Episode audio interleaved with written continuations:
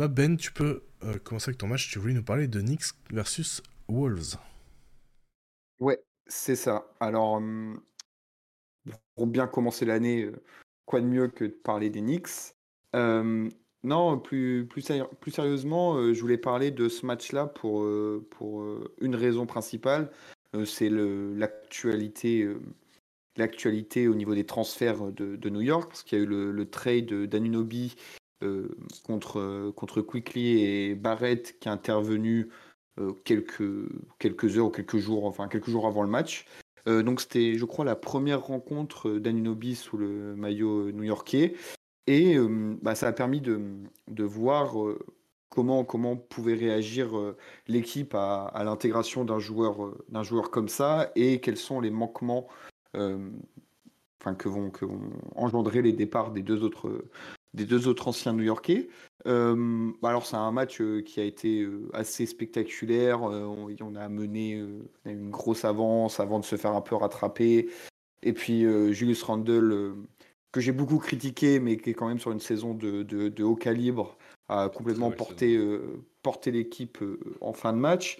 Et c'est vrai qu'on a pu voir à quel point Anunobi déjà était un excellent 3D, 3, oula, très beau, un excellent euh, défenseur et un très bon shooter.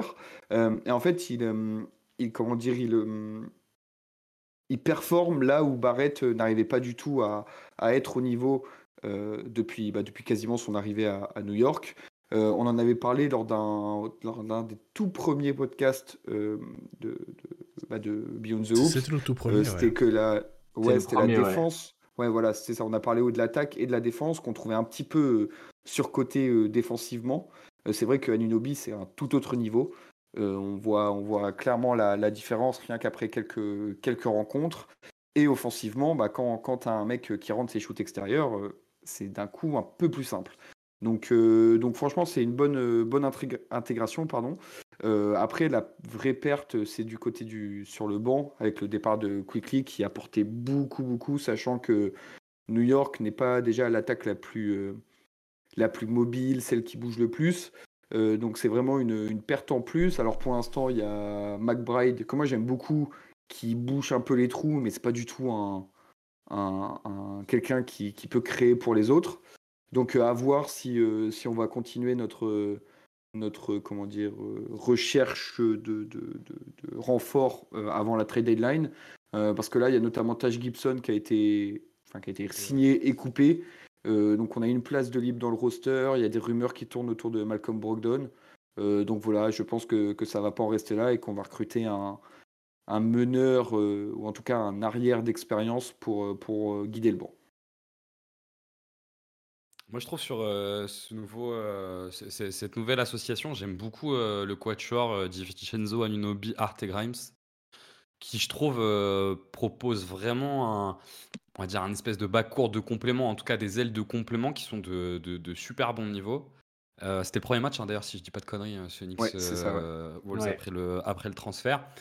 Bon, par contre, euh, comme tu le dis, la, limite évidente qu'on voit, c'est qu'il faut pas qu'un des deux se blesse, quoi. Parce que pour le coup, euh, tu sens bien que si euh, Brunson ou Randall se blessent, même s'ils ont une petite baisse de régime, tu sens bien que ça va être compliqué. Par contre, le côté positif, c'est, je trouve que Thibodeau, c'est quand même un coach qui sait plutôt bien mettre en confiance des joueurs à, gros égaux et qui ont besoin d'un gros. Et en se séparant de, de Barrett et de Quickly, Brunson et Randall se retrouvent vraiment dans la situation parfaite. enfin, Randall, il est quand même impressionnant là depuis le transfert. Il est, il est majestueux, mais aussi parce qu'il est, il est hyper responsabilisé. Et t'as moins ce côté, ah, faut un peu se faire circuler la balle, faut un peu se la donner. Et il peut se concentrer sur ce qu'il est foncièrement, c'est-à-dire un égoïste. mais ça lui va pas si mal. Euh, Brunson, je crois qu'il y a eu un match où il a eu du mal. Et je trouve que ça marche plutôt bien, mais t'as raison, faut, faut attendre un trade en plus parce que c'est fragile en fait. Tant qu'il n'y a pas de blessure, ça va, mais c'est mm. assez fragile quoi. Mais le 5 est bien en vrai. Ouais, le 5 est bien, ouais. Moi, je trouve que le 5 est trop trop bien parce que tu as deux scoreurs euh, créateurs primaires de seconde zone avec Bronson et Randall. Mais du coup, tu en as deux.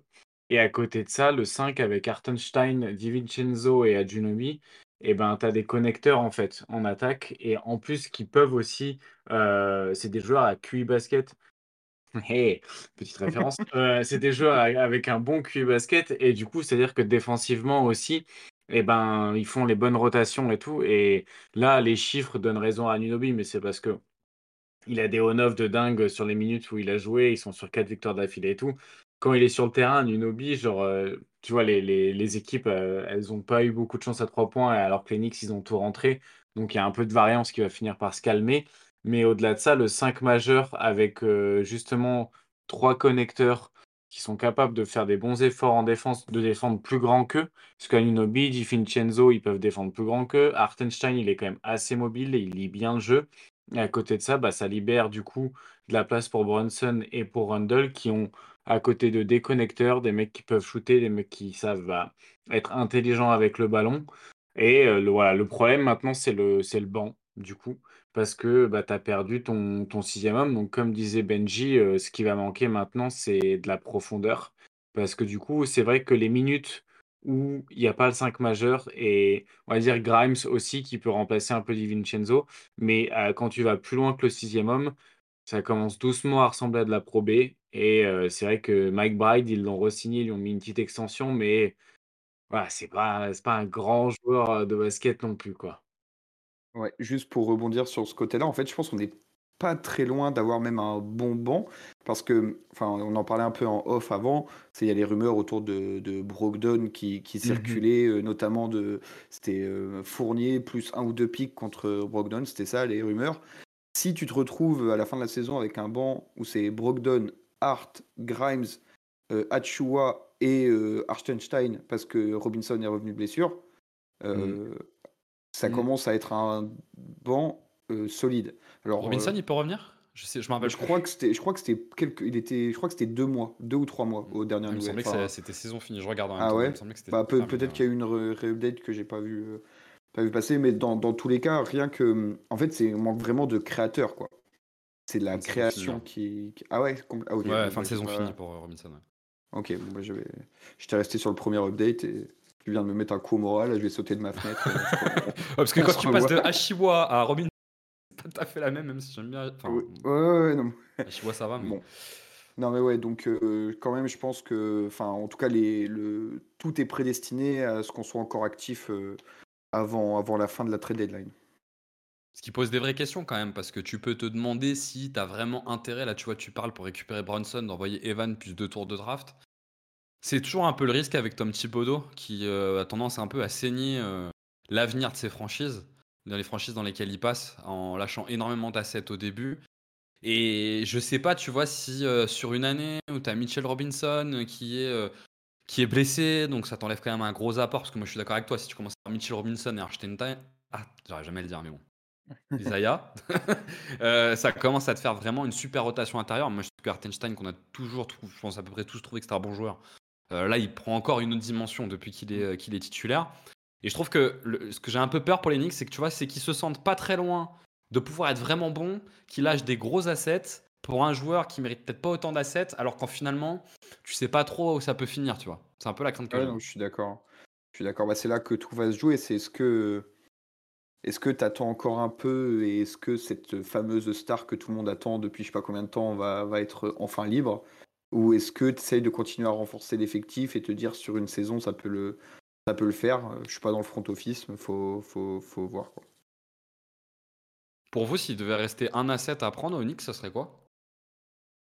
Si tu as le droit à un asset, euh, tu vois, si tu as le droit à un, pardon, un joueur en plus, sachant qu'il leur reste un peu leur tour de draft, qu'ils ont Evan à, trader, tu prendrais plutôt quoi? Plutôt un, gars qui score en sortie de banc, plutôt une rotation intérieure, plutôt un gars pour starter?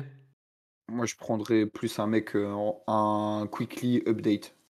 Enfin, genre hmm. plus, plus, plus. Alors, c'est plus facile à dire qu'à faire parce que c'est le profil euh, que tout le monde, euh, que tout le monde souhaite.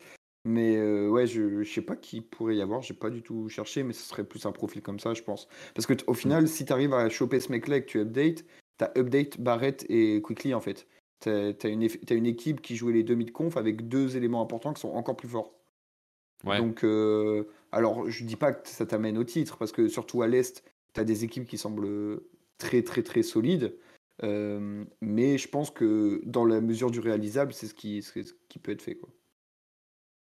Ouais, moi je suis assez d'accord. En fait, pour moi, au delà de nom de joueur, ce qui ce qu'il faut, c'est ça, c'est un profil qui puisse seconder Brunson et heu, Randle à de la création et qui puisse aussi, pour moi, être soit joué avec un des deux, soit joué avec les deux en même temps sur le terrain si besoin.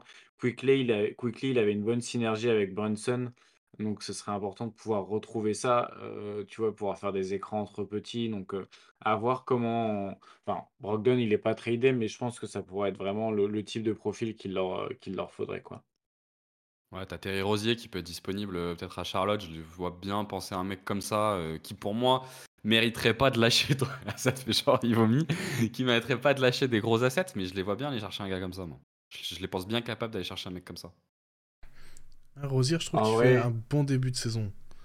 Ouais, Rosier, tout à fait. je dis ça pour ça aussi. Hein. Ouais, Au Garden, un je, dimanche je vous rappelle, je, vous rappelle les mecs quand même que Thibodeau a fait de CJ Watson un top meneur à un moment donné, tellement il est capable de donner confiance à des gros porteurs de balles. Alors pourquoi pas Terry Rosier On a été en playoff avec Elfrid Payton titulaire, je le rappelle. et ça, et ça. Bon, il a joué 3 minutes en playoff, mais. Euh, ah, mais tout est possible. Tout est possible. Là, hein. Est-ce que vous avez quelque chose à ajouter sur ces bah, L'équipe est super fun. Enfin, la dynamique dans laquelle ils sont est cool et l'équipe est fun à avoir joué.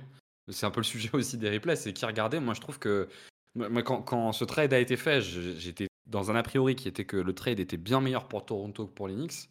Je pense que on est plutôt sur un trade gagnant-gagnant.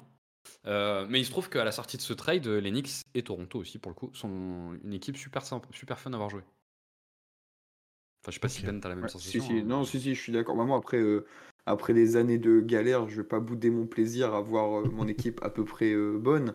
Mais non, c'est vrai que, que bah, Anunobi, ça reste un. Enfin, on en a un peu parlé, mais ça reste quand même un mec. la définition, c'est fiable, quoi. C'est un gars, tu sais ce qu'il t'apporte tu sais quels sont ses points faibles, ses points forts. Et euh, en fait, il a surtout un aspect où il pouvait, euh, il pouvait s'imbriquer dans, j'ai l'impression, un peu toutes les équipes de la ligue. Mm. Et nous, il nous manquait, euh, il nous manquait ce, ce, ce gars-là, ce, ce, cet ailier un peu, un peu bouche-trou de, de, haut calibre. Donc, bah, c'est un asset de récupérer. Avoir, avoir, enfin, ça va pas nous faire avec l'arrivée de, de, Anunobi, on va pas faire euh, plus 5 places dans la conférence et jouer les, les, finales NBA. Mais c'est un mec que tu préfères avoir que jouer contre, quoi. Ouais, c'est sûr. Et en plus, euh, je trouve qu'il a. Je pense que les gens ont compris que ce sera jamais un All-Star. Ça y est, ça sera pas de ce qu'on l'annonçait. On l'annonçait MIP depuis 2019. Donc, je pense que là, c'est bon, on a compris qu'en fait, euh, il avait un certain plafond, que ça irait pas au-dessus. Mais du coup, ouais, ce que tu appelles un boucheron, on peut appeler ça un plug and play, ce oui, oui, oui, oui, Mais euh, pour le coup, des plugs, ça sert aussi à boucher des trous, donc au final, on t'était pas Oh là là là là Mais dans l'idée, c'est vrai. oh putain, j'avais prévenu. Mais dans l'idée, ouais, c'est vraiment un joueur de complément parfait parce que c'est un connecteur en attaque et en défense. Et en plus, il fit très bien à côté de, de mecs qui portent beaucoup la balle, euh, comme Brunson et Randall. Donc franchement, euh, ils sont hyper bien démerdés. Et en plus, dans le trade, ils arrivent à se débarrasser de RJ Barrett. Enfin, franchement, même, enfin, je veux dire, dans tous les cas, tu as gagné le trade en fait. RJ Barrett, il a mis 40 points hier. Et qui est très bien à Toronto, mais c'est pas le sujet de. Ouais. Euh, on peut passer au deuxième match. Benji, tu voulais nous parler de Wolves versus Sixers, toi. Oui, donc je voulais vous parler de. Bon, ça permettra de parler aussi un peu des Wolves. Je voulais vous parler surtout de Joel Embiid qui a fait un mois absolument colossal. Et ce match-là, c'était un peu l'Everest de Embiid parce qu'il avait euh, réussi un match absolument euh, merveilleux. Les gars, est-ce que vous avez les moyennes d'Embiid en décembre avant que je vous parle du détail du match? Est-ce que vous avez 25 lancers francs par match On a 11 lancers francs par match. Ah Il y a une quarantaine de points, je crois. Je crois que c'est le premier euh, depuis. Chamberlain est à 40 points par match sur un mois, c'est ça? Ouais, il a fait 40 points, 12,6 rebonds, 5 passes d'ess par match, à 60% au tir, 42% à 3 points, 92% dans ses francs. Après, il a joué combien de fois les Wizards et les Pistons? Alors, deux fois les Wizards, euh, zéro fois les Pistons. Et deux fois les Pistons. Et, une fois ah Atlanta, une fois Charlotte. Bah, d'accord, non mais d'accord, il a fait un match en G-League, merci. alors, alors c'est pas faux, c'est pas faux. Mais justement, la narrative de ce mois-ci, c'était bien. Euh, c'était justement ça, la narrative de ce mois-ci, c'était que euh, oui, mais il a joué contre des faibles équipes. Et il se trouve que le 21 décembre, il a joué contre Minnesota, qui est la meilleure défense de la NBA, dans un match à domicile qui était quand même assez attendu parce que les Sixers, on attend toujours de les voir contre des équipes un peu plus confirmées parce que ce qu'ils proposent est super intéressant, mais on sait que leur personnel est encore un peu faible. Et eh ben, il se trouve que eh ben, on n'a pas trop pu juger le personnel parce que Embiid a été absolument monumental. Euh, et moi, c'est un des matchs les plus impressionnants euh, que j'ai vu euh, d'un joueur ces dernières années, sincèrement. Avec un premier carton où il s'est appliqué en fait à faire monter les fautes de Gobert pour le rendre à peu près inutilisable le reste du match. Et après, ils se sont un peu relayés sur un peu. Kat l'a pris un petit peu, Nazrid l'a pris un peu, et tour à tour, il les a mais absolument démolis. Il finit avec 18 lancers francs tentés pour 17 marqués, 17 paniers marqués. En deuxième mi-temps, il met 31 points à 12 sur 14 de tir. Et surtout, dans un registre complètement euh, varié. Il n'y a pas 3 points, mais il y a un peu de mi-distance. Et surtout, cette impression qu'il est complètement euh, impossible à arrêter. Parce que à chaque fois qu'il était face à quelqu'un de plus rapide, il arrivait à le post-up. Mais chose plus difficile, quand il était face à quelque chose d'un peu plus lourd, il a réussi des démarrages incroyables. Il y a ce dunk euh, qu'on a, a tous vu où il fait un, démarrage là un peu sur la gauche et il finit dans l'axe avec un, un, gros dunk voilà, une variété absolument incroyable. Et moi, je suis sorti de ce mois, j'ai dû voir 3-4 matchs des Sixers sur ce mois, et en me disant, mais en fait, euh, le, trophée de MVP de Joel Embiid, on a l'impression que ça l'a un peu libéré de quelque chose. Il a encore plus gros rôle cette année.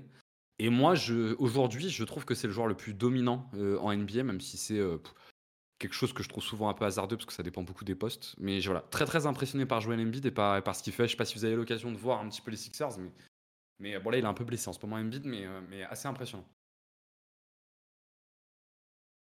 Il va être MVP bah, deuxième fois d'affilée ou pas?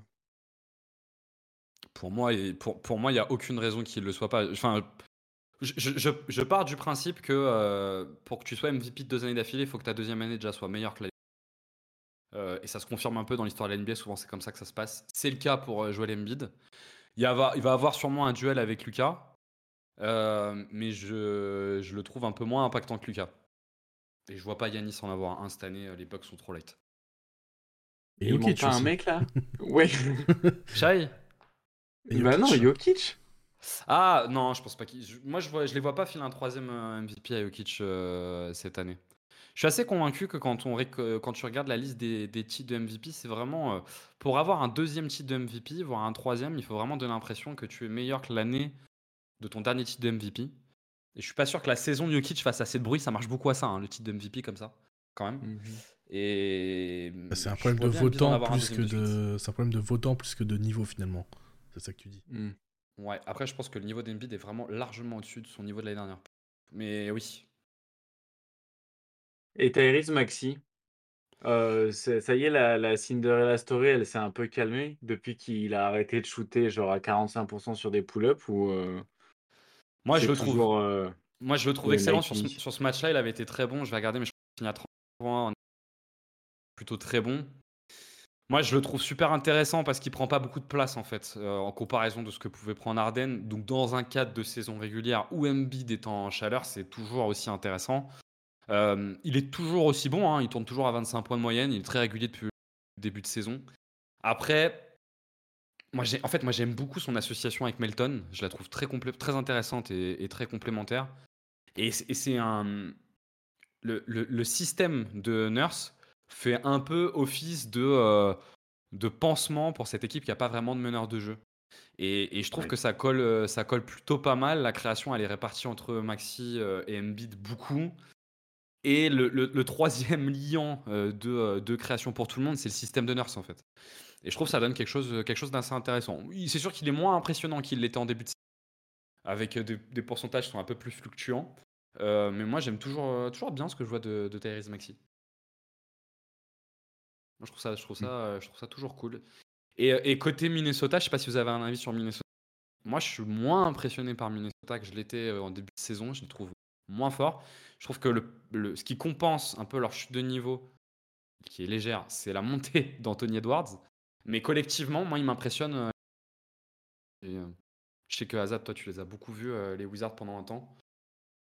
Les Minnesota Timberwolves, c'est Oui, pardon, les, les Wolves, pardon.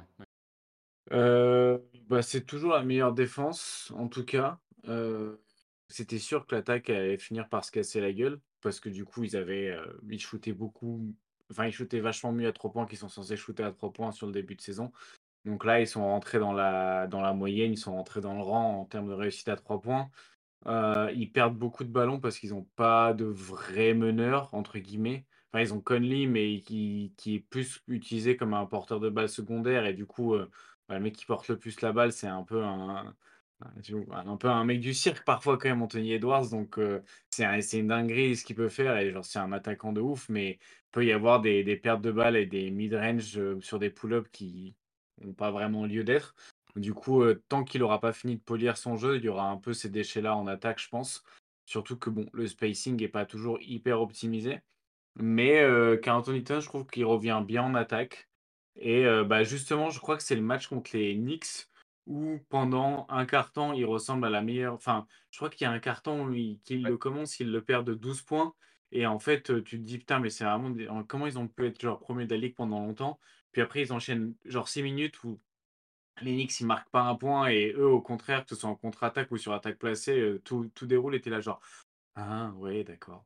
Du coup, euh, voilà, c'est une équipe qui a des limites, mais euh, j'aimerais pas tomber forcément dessus en playoff selon les match-ups. Je pense que ça peut être très emmerdant.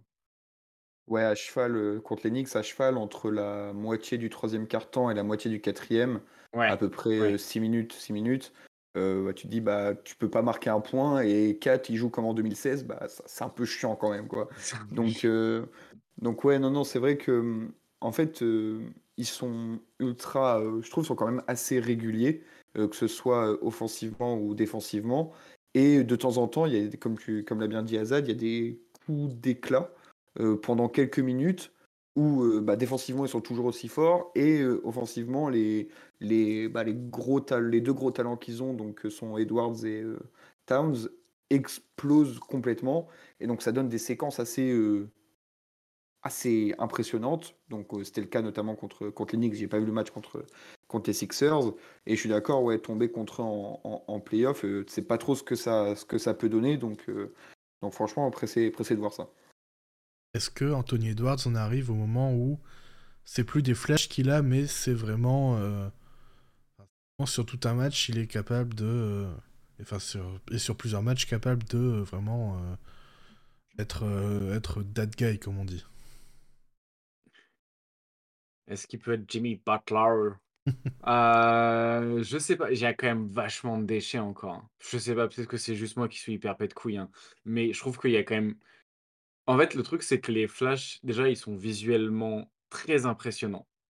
Donc ça rend les flashs flashy, on peut dire. Et en plus, c'est, des trucs qui sont, parfois, qui sortent vraiment du lot. Mais à côté de ça, je trouve que il y a quand même beaucoup de, il y a quand même beaucoup de, de déchets. Mais moi, là où je trouve qu'au-delà des flashs, il y a un certain, une certaine progression. C'est par exemple, il va, je crois, hein, il va plus sur la ligne des lancers francs qu'avant. Il va plus au cercle et il y a encore un peu plus de déchets, euh, tu vois, sur la sélection de tir et des trucs comme ça. Mais il y a une progression. Donc, si tu veux, tu, les flashs, c'est ce qui sort le plus et ce qu'on va plus voir visuellement à travers des vidéos.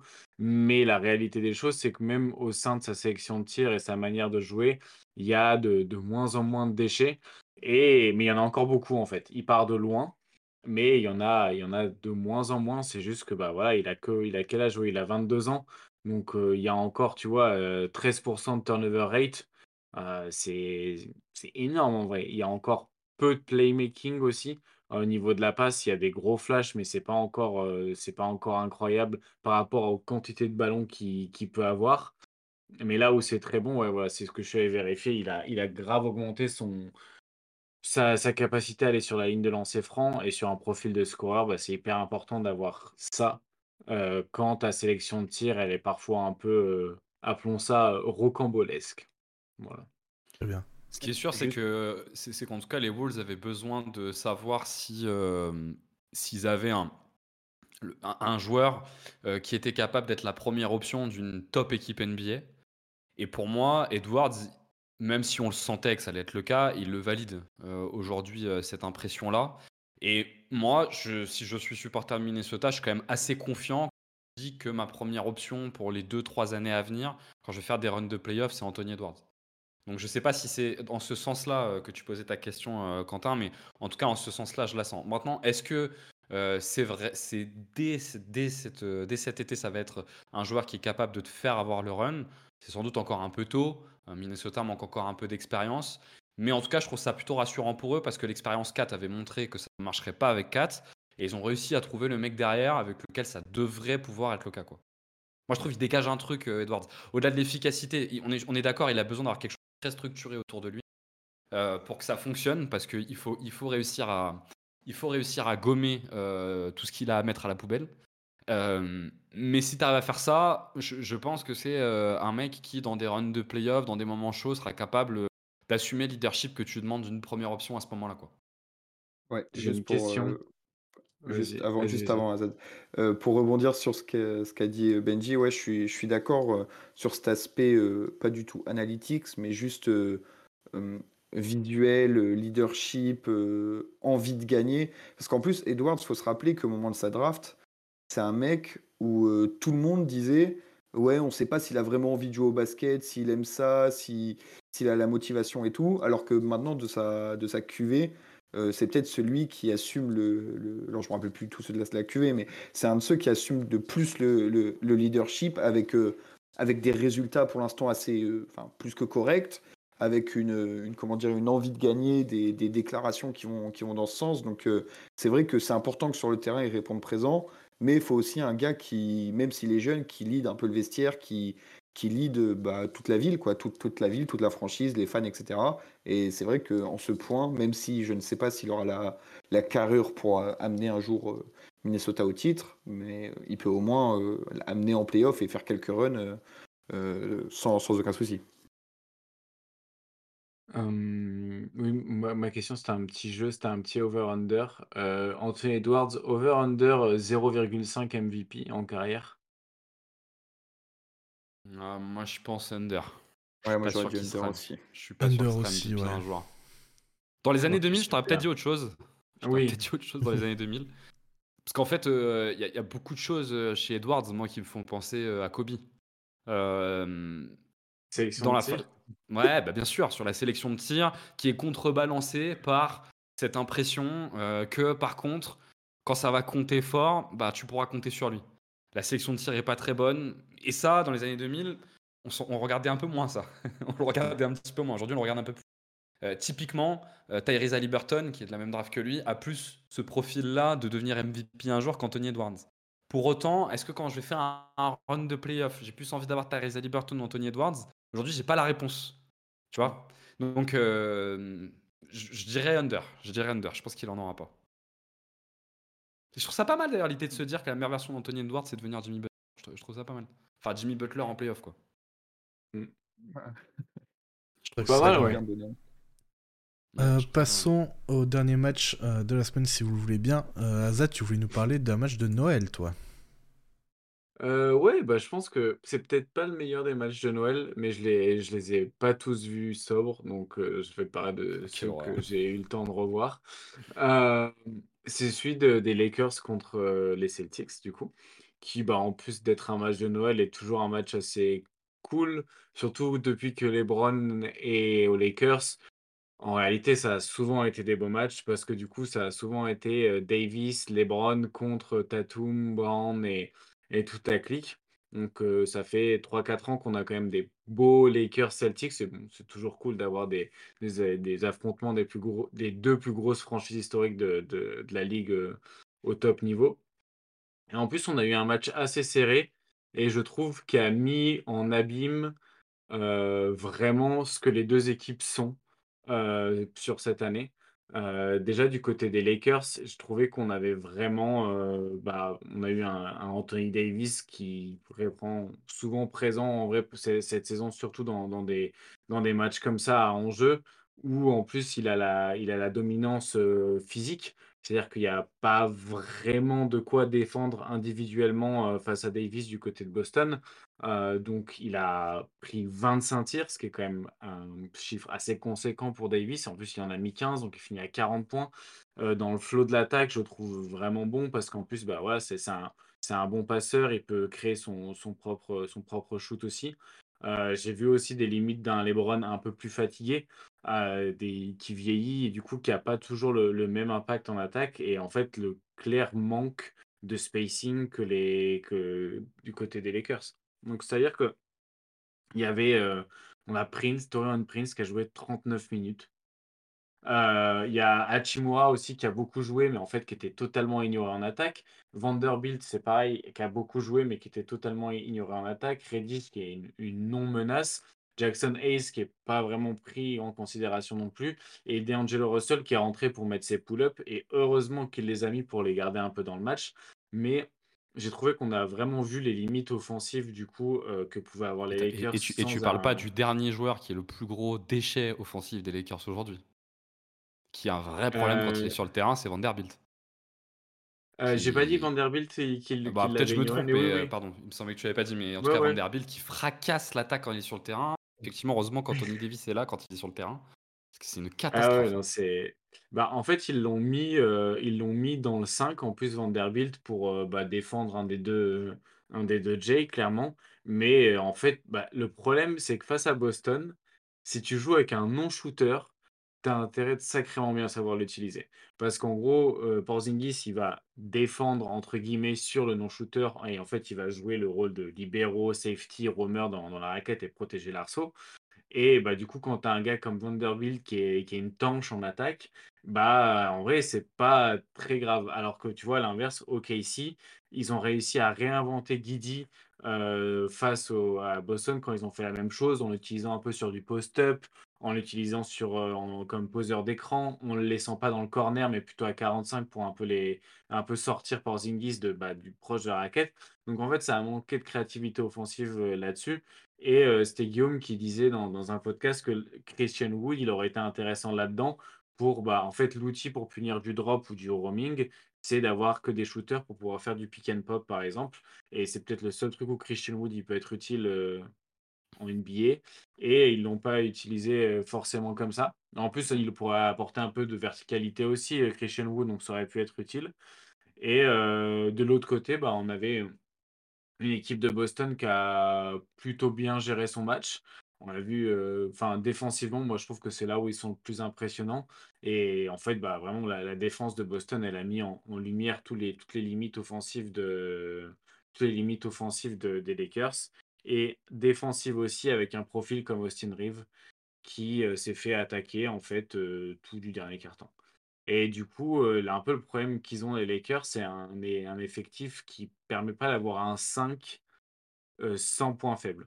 Donc, soit tu te retrouves avec un 5 qui est compliqué à gérer en défense parce que tu as forcément une ou deux cibles qui vont se faire attaquer euh, direct, soit tu as un 5 défensif très solide, mais offensivement, tu vas avoir quelqu'un qui va être ignoré et du coup, c'est beaucoup plus difficile de, générer le décalage. Donc, euh, vivement que vivement qu'ils trade pour, euh, pour Zach Lavine. Ou euh, j'espère qu'ils vont pas trade pour des gens de Temeray pour eux. Moi, ça me ferait beaucoup rire, mais je pense pas. Enfin, j'espère pas pour eux parce que sinon là, c'est vraiment le sketch. Sachant qu'ils ont, sachant qu'ils ont fait euh, beaucoup de mauvais premiers cartons défensifs avec ce 5, qui est mmh. censé être un 5 défensif et qui repose quand même essentiellement sur les exploits de LeBron à la création et d'Anthony Davis à la finition pour fonctionner, pour être viable. Et il se trouve que c'est censé être compensé avec euh, une bonne défense, mais ils ont loupé beaucoup de premiers cartons avec ce 5-là. Alors que généralement, une fois que le match est lancé, il tourne mieux. On mm. voit là tout le tâtonnement euh, qu'a Ham euh, aujourd'hui autour de son 5. Euh, l'idée de mettre LeBron James en meneur de jeu à 39 ans, c'est. Je sais même pas, j'ai même pas les mots, tellement c'est ridicule. Évidemment que les deux premiers matchs c'était très bien et que certains soirs ça va être très bien parce que c'est LeBron James. Mais c'est tellement évident que c'est pas viable. Il se trouve que sur ce match-là, LeBron sortait de 4-5 matchs où les jeux meneurs qui étaient assez rapprochés. Et je pense qu'il était un peu fatigué. Le, problème avec euh, ce 5-là euh, des Lakers, c'est que effectivement, il y, a des, a gros problèmes offensifs. Darwin a, cru bon l'idée de LeBron James en meneur de jeu, mais évidemment, euh, évidemment, c'est pas viable à moyen terme. C'est une évidence. Alors évidemment, comme LeBron James, les trois premiers matchs, ça fonctionne correctement. Mais bien sûr, vous savez là où je veux en venir. Donc, c'est pas le seul problème de ce 5-là. Derby, qui est un joueur très intéressant défensivement, il a été bon offensivement quand il jouait avec Anthony Towns, mais qui est un bien meilleur passeur, un qui est un bien meilleur passeur et bien meilleur shooter qu'Anthony Davis. Et le problème de ce 5, c'est qu'il n'y a pas qu'un déchet offensif avec Vanderbilt. Il y en a un deuxième, c'est Cam Reddish, qui est probablement le mec le plus pistonné de toute la ligue, qui, ok, défend plutôt bien sur les lignes extérieures, mais offensivement est absolument catastrophique. Je pense que les Lakers attendent beaucoup du retour de Gab Vincent pour pouvoir compenser euh, ce que tu décris, à savoir euh, ce problème-là de euh, toujours avoir un choix à faire. Ils mettent certainement trop d'espoir dans Gab Vincent et il s'agirait surtout en fait de mieux défendre parce que ce 5 défensif qui est proposé, souvent il fait des mauvais premiers cartons et ça cause problème. Je pense qu'en fait il faut surtout qu'il change de coach. Je pense qu'il faut vraiment qu'il change de coach.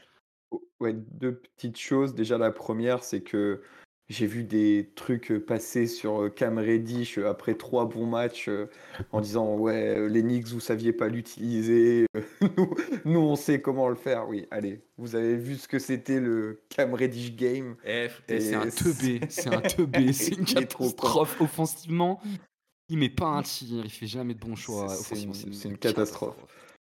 Et deuxième chose, j'ai une petite question pour euh, Azad, juste pour peut-être euh, finir euh, avec ces matchs de la semaine et donc parler juste un petit peu de Boston. hum, comment dire, avant la saison, la grosse question sur Boston, c'était le, le banc. Est-ce que le, le, personne n'avait trop de questions sur le 5 majeur Tout le monde se doutait que ça pouvait bien fonctionner, mais beaucoup d'observateurs trouvaient le banc un peu, un peu léger. Euh, qu'est-ce que tu en penses après euh, maintenant 2-3 euh, mois de, de, de, de match comment, comment ça se déroule ces rotations avec, avec le banc qui à première vue semblait léger? En fait, je pense que, mais je crois que j'en avais parlé un petit peu à l'intersaison. Je pense que le banc, il n'était pas léger. Je pense que le banc, il était beaucoup plus léger que l'année dernière à Boston, ce qui se donnait cette impression d'avoir un mauvais banc. Mais en fait, à l'échelle de la NBA, d'avoir Al Ford, Sam Hauser et Peyton Pritchard en première rotation, bah ouais, en fait, genre, c'est quand même vraiment pas dégueulasse parce qu'en fait, t'as un mec qui peut jouer 4 et 5, t'as un mec qui peut porter la balle et t'as un mec qui tire à 45% sur ses, sur ses 3 points et t'as pas vrai. Ils peuvent tous être attaqués un peu en défense, mais c'est pas non plus des trucs trop problématiques et en plus, bah, tu peux colmater autour. Et c'est marrant, j'ai vu un tweet passer justement il y a quelques minutes sur, sur le banc de Boston qui aurait les joueurs du banc de Boston qui auraient parmi les meilleurs, plus-minus de la ligue, en sortie de banc et en réalité, c'est aussi parce qu'ils ont une très, très bonne synergie avec les titulaires. Par exemple, là, contre OKC, c'est Peyton Pritchard qui a joué tout le quatrième quart-temps parce que bah en fait il, permettait d'avoir les bons de faire les de faire des, défenses plus agressives et euh, il se faisait pas attaquer par un Josh Guidé par exemple qui va pas forcément dominer physiquement. Donc euh, tu as, beaucoup de synergies qui se mettent en place. Euh, Orford il va très bien jouer potentiellement avec euh, en, en, tant que 5 à la place de Porzingis. Donc ça permet d'avoir aussi des minutes toujours avec du 5 out mais avec un hostile défensif qui va être plus sur du switch all, et Sam Hauser qui permet d'être vraiment une super menace de kick-out, de faire aussi du switch, et en fait, euh, tu peux aussi jouer en zone avec, euh, avec ces gars-là. Donc, c'est un bon banc, pas parce qu'ils ont beaucoup de talent. Donc, en termes de talent pur, d'individualité, t'en as aucun qui peut se créer son shoot. Enfin, je suis désolé, mais Peyton Pritchard, il peut pas vraiment se créer son shoot à grande quantité ni à gros. Enfin, voilà, genre, c'est un joueur de complément, quoi. Mais ils ont une très bonne synergie avec le reste du 5 majeur. Et du coup tu peux faire différentes combinaisons. Et en plus on a enfin on a on a rien du tout. Les Celtics ont Keta et, et Luke Cornett qui à eux deux permettent d'avoir aussi un dernier grand qui est vraiment bon et le, qui est vraiment un bon complément. Et le fait de pouvoir faire jouer les deux et que les deux acceptent de jouer parfois des matchs et parfois pas jouer les matchs, bah, en fait, tu vois, ils n'ont pas les mêmes qualités et les mêmes défauts, mais du coup, c'est ton, en fait, ton 5 remplaçant, ton, pivot remplaçant, tu en as deux et tu peux choisir selon le besoin lequel des deux tu utilises. Et au-delà de ça, en plus, ils sont accompagnés par Arlor Ford qui du coup peut être un bon complément des deux aussi. Donc en fait, le banc est pas incroyable, mais il est tellement complémentaire d'un 5 majeur qui est lui vraiment au-dessus du lot que finalement bah, tu t'y retrouves plutôt bien. Point commun de 5 des 6 meilleures équipes de la NBA aujourd'hui du classement. à savoir les Celtics, les Bucks, les Sixers, les Wolves, les Nuggets et le Thunder qui est à part, c'est des 5 majeurs très très forts et des bancs qui sont beaucoup. Et c'était le cas aussi du champion titre. Du coup, je me demande s'il n'y a pas un peu un truc comme ça, quoi. Parce que Denver est clairement pas connu pour son Je veux dire que pour être bon, il faut, faut avoir des bons joueurs Non, ce que je dis, c'est que l'importance des bancs, d'avoir des bancs notamment qui sont capables de produire du scoring, a l'air de diminuer. Enfin, on peut se demander s'il n'y a pas un peu de ça. C'est ça que je te dis. C'est qu'en fait, euh, tu vois, ces, ces, ces cinq franchises-là, elles ont choisi en gros de quasiment tout mettre sur leurs cinq majeurs, quoi. Je crois aussi un peu le trait. Mais de mettre énormément de leur salarié cap sur le 5 majeur et beaucoup moins sur le banc. Et on se pose souvent la question dans les runs de playoff de l'importance d'avoir un banc. Ben, en l'occurrence, ces cinq équipes-là, euh, voilà, le banc est plus light que ce qu'on a l'habitude d'avoir en NBA chez des équipes fortes. Quoi. Je pense juste le Thunder qui est un peu à côté, mais encore le Thunder. Quelle typologie de joueur tu veux sur ton banc en fait Et euh, pendant longtemps, on a eu des, des sixième hommes qui étaient des gros scoreurs et qui étaient vus comme du coup. En gros, tu avais Jamal Crawford sur ton banc, du coup, tu avais un gros banc. Euh, la réalité, c'est que les Denver, ils avaient un super banc l'année dernière parce qu'ils avaient Christian Brown, ou Bruce Brown ou Jeff Green, des mecs qui étaient capables en fait de jouer plusieurs rôles en attaque et en défense et de jouer des rôles de connecteur en fait. Et du coup, c'est plutôt quelle construction de ton banc par rapport à ton 5 majeur qui va être intéressante que le talent pur. Parce qu'en fait, dans tous les cas, les mecs qui sont pas dans ton 5 majeur, c'est qu'ils n'ont pas le talent pour être dans ton 5 majeur. Donc à partir de ce moment-là, tu peux pas avoir un bon banc parce que sinon ça veut dire que tu as triché dans le salarié cap que les mecs qui sont censés être titulaires ailleurs. Et si t'es pas sur une timeline de contrat où tu arrives à tricher là-dessus, mais en fait ton banc, il faut pas qu'il soit bon intrinsèquement parlant, il faut qu'il ait une bonne synergie avec trois gars de ton effectif dans le 5 majeur et que les deux mecs avec qui ils n'ont pas de synergie, eux, ils aient une bonne synergie avec d'autres mecs qui soient sur le, sur le banc. Enfin, tu vois, c'est plus un truc comme ça. Vu que tu peux pas cumuler les contrats et les talents, il faut trouver une synergie en sachant que il, va y avoir aussi des passages où, bah, Denver, il y a des passages où il joue sans Murray et sans Jokic. Et du coup, bah, c'est de la défense de zone ou du switch hold, tu vois, défensivement. Et en attaque, c'est beaucoup de cuts, c'est du short roll, c'est des trucs qui. Mais il n'y a pas beaucoup de dribble, quoi. Il y a Jackson qui se prend pour Madonna et, ça devient une dinguerie. Mais en réalité, tu peu de création offensive individuelle en sortie de banc et c'est plutôt tu fais tourner le collectif. Et en, en réalité, en NBA, le passage sans aucun titulaire, il existe que dans les deux dernières minutes du premier carton et la première ou les deux premières minutes du deuxième carton, mais sinon ça, ça n'existe pas en fait. Euh, messieurs, je vous propose de passer à la suite. On a encore beaucoup à dire sur le Magic d'Orlando.